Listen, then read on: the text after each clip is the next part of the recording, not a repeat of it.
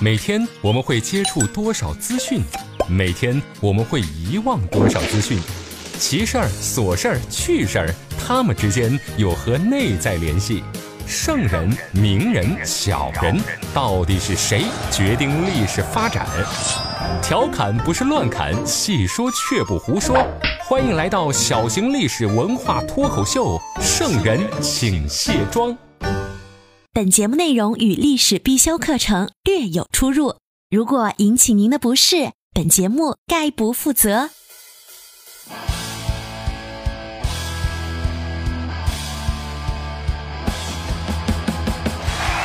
各位好，这里是长沙新闻广播，您现在收听到的是《圣人请卸妆》，我是刘佳。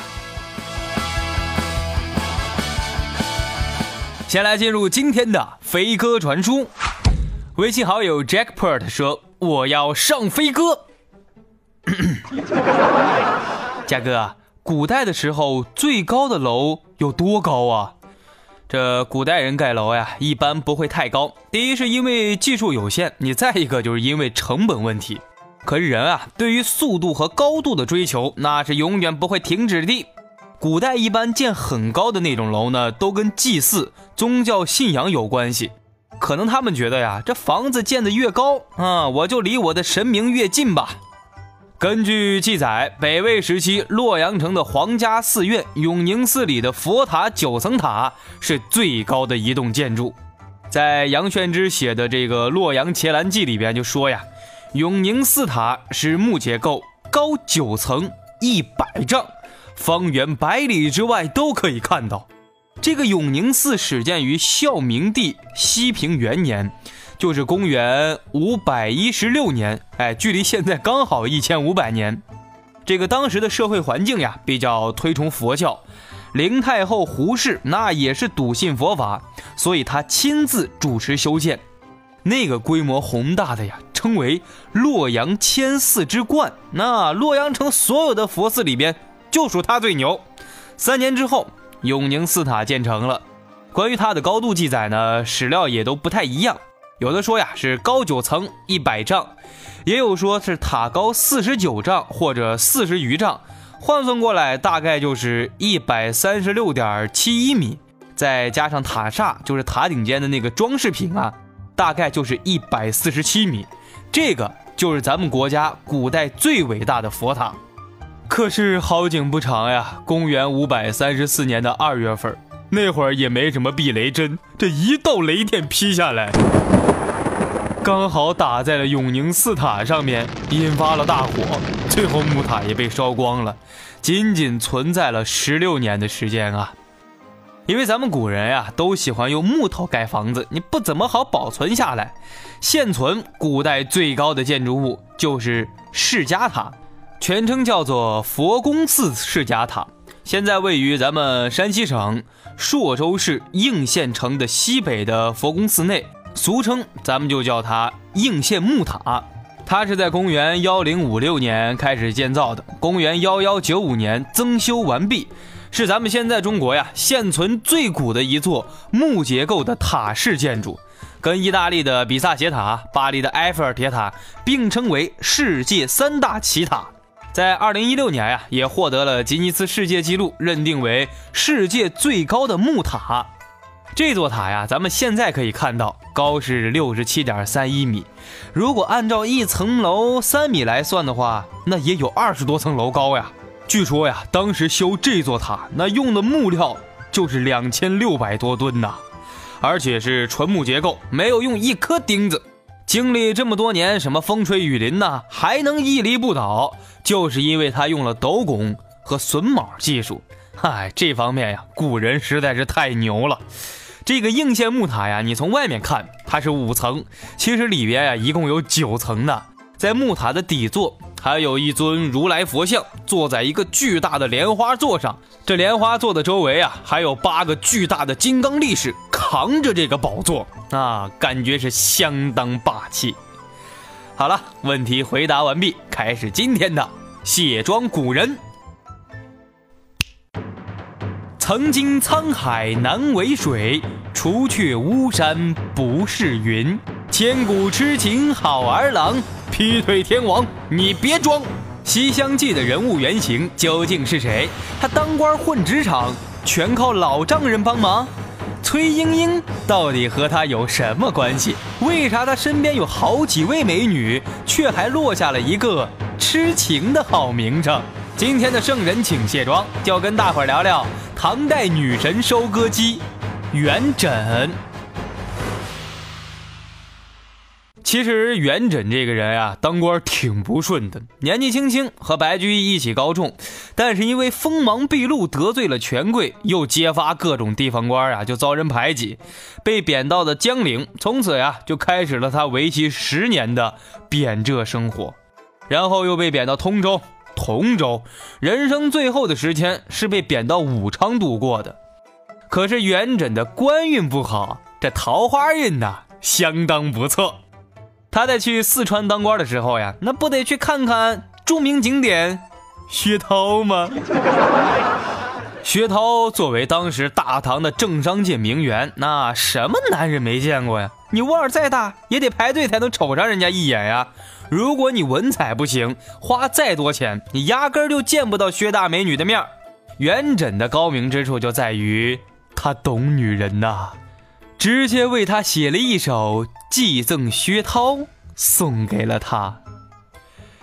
锦江华腻峨眉秀，唤出文君与薛涛。言语巧偷鹦鹉舌，文章分得凤凰毛。这又是凤凰毛，又是卓文君呢。这元稹夸他呀，承认他的豪迈和志气。哪像什么一般文人呀？夸美女用的什么小鸟依人呢？这一套小把戏呀，薛涛压根就瞅不上。他内心呢是非常渴望有一位才气爆棚的男人懂他。见惯大场面的薛涛呀，居然就一头栽进了元稹编的情网里边。这他俩第一次见面，薛涛看完这首诗，就对元稹呐是忍不住的敬佩。当时元稹三十岁丧偶。薛涛四十一岁未婚，两人相差十一岁啊！这金砖爆了四箩筐呢。元稹呀，能读懂薛涛，不光是因为他外在的颜值，更加是欣赏他的文采。据说他俩第一次见面的时候，元稹就很识趣的呀，给薛涛是提笔研墨。看到薛涛写的诗之后，他也瞬间坠入了爱河。这俩人呢，因为彼此欣赏对方的才气。以诗定情啊，那想想都觉得有点小浪漫。然后他俩同居四个月之后，元稹调离了洛阳，然后就没有然后了。哎，你看，你看，中国历代文人爱犯的老毛病，元稹也犯了，选择性失忆症啊。十年之后，元稹在杭州可能是闲的没事干，这忽然有一天，才想起了他成都的旧爱。薛涛准备去找他呢，但是这十年都过去了，曾经的薛美人都五十一岁了，你说放在古代这个年纪也该熬成老奶奶了吧？但是即便是这样，你找了也总比没找强呀。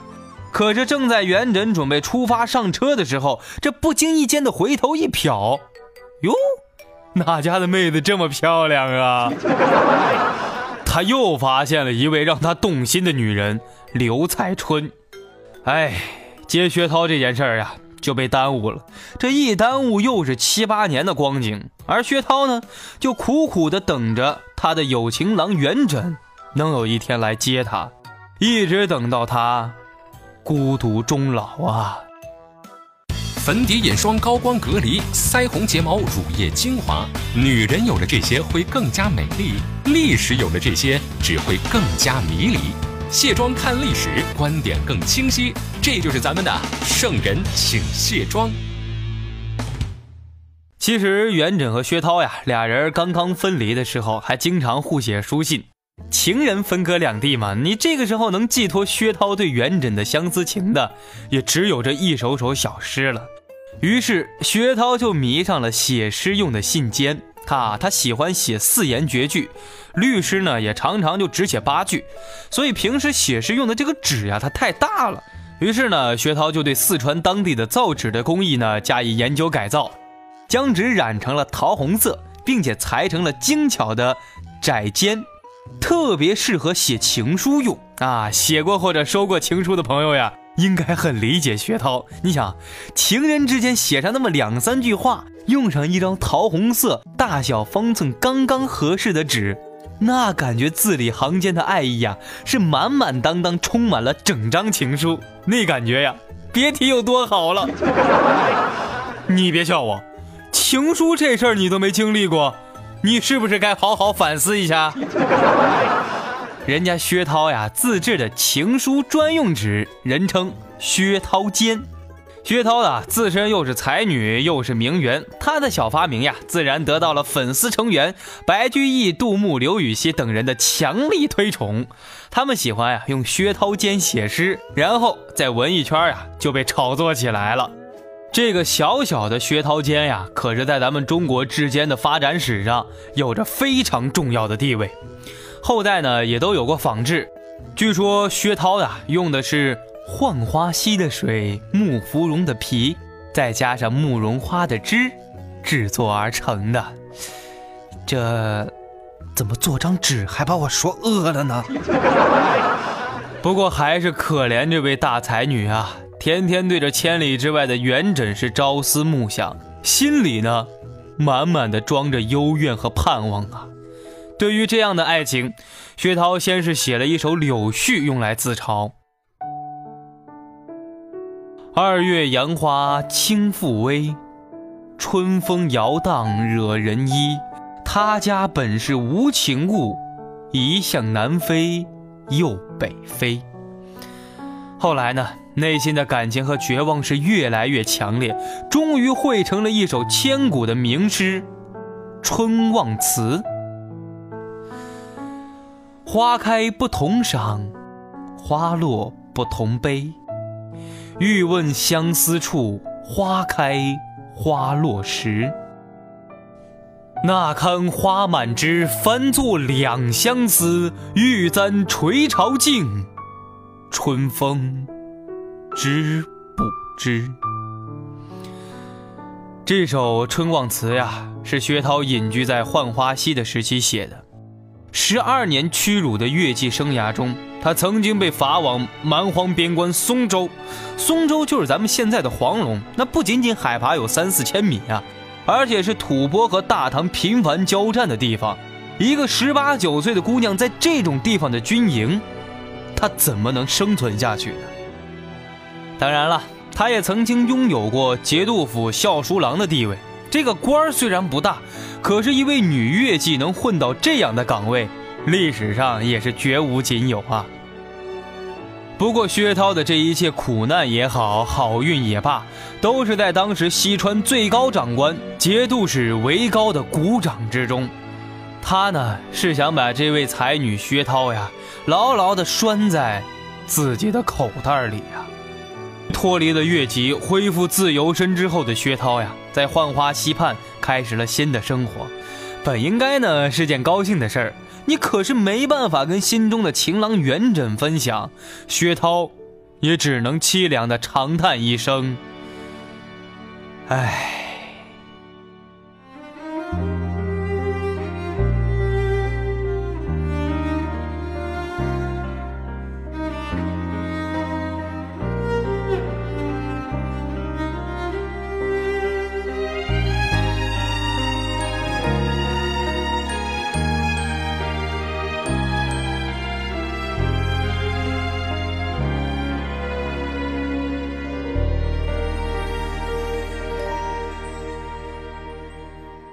能让薛涛这位才女孤独终老的女人究竟是何方神圣啊？她叫刘彩春，是当时最知名的偶像派创作型女歌手。根据记载啊，她的歌声是透彻的，能呃贯穿云霄啊，那歌声彻云。这个就是专业老师经常点评的一句话啊。这位选手，你的声音很透彻，很干净啊。重点是。这位混娱乐圈的刘彩春，她也会写诗，在《全唐诗》四万九千四百零三首诗里边呢，收录了她的《罗红曲》六首，而且是平仄分明，可以唱出来。作为当时的流行歌手呀，刘彩春跟元稹的绯闻呢传的也比较厉害，说他在浙东演出的时候碰上了大才子元稹，这元稹看到颜值高会写诗的女人呢，老毛病又犯了，把薛涛给忘的是干干净净，那但是当年追薛涛用的那个套路呀，却记得是清清楚楚。元稹为薛涛不是写了一首寄赠薛涛吗？后来他跟刘彩春谈恋爱的时候，也给他写了一首赠刘彩春。我说大哥，你这写情诗追妹子，咋跟用模板套 PPT 一样啊？能不能有点心思？你重新想个名字呀！小兄弟，这你就不懂了。彩春她有老公，我元稹给已婚女人写情诗呀，都是这个套路，以后好区分呐。啊，请收下我的膝盖。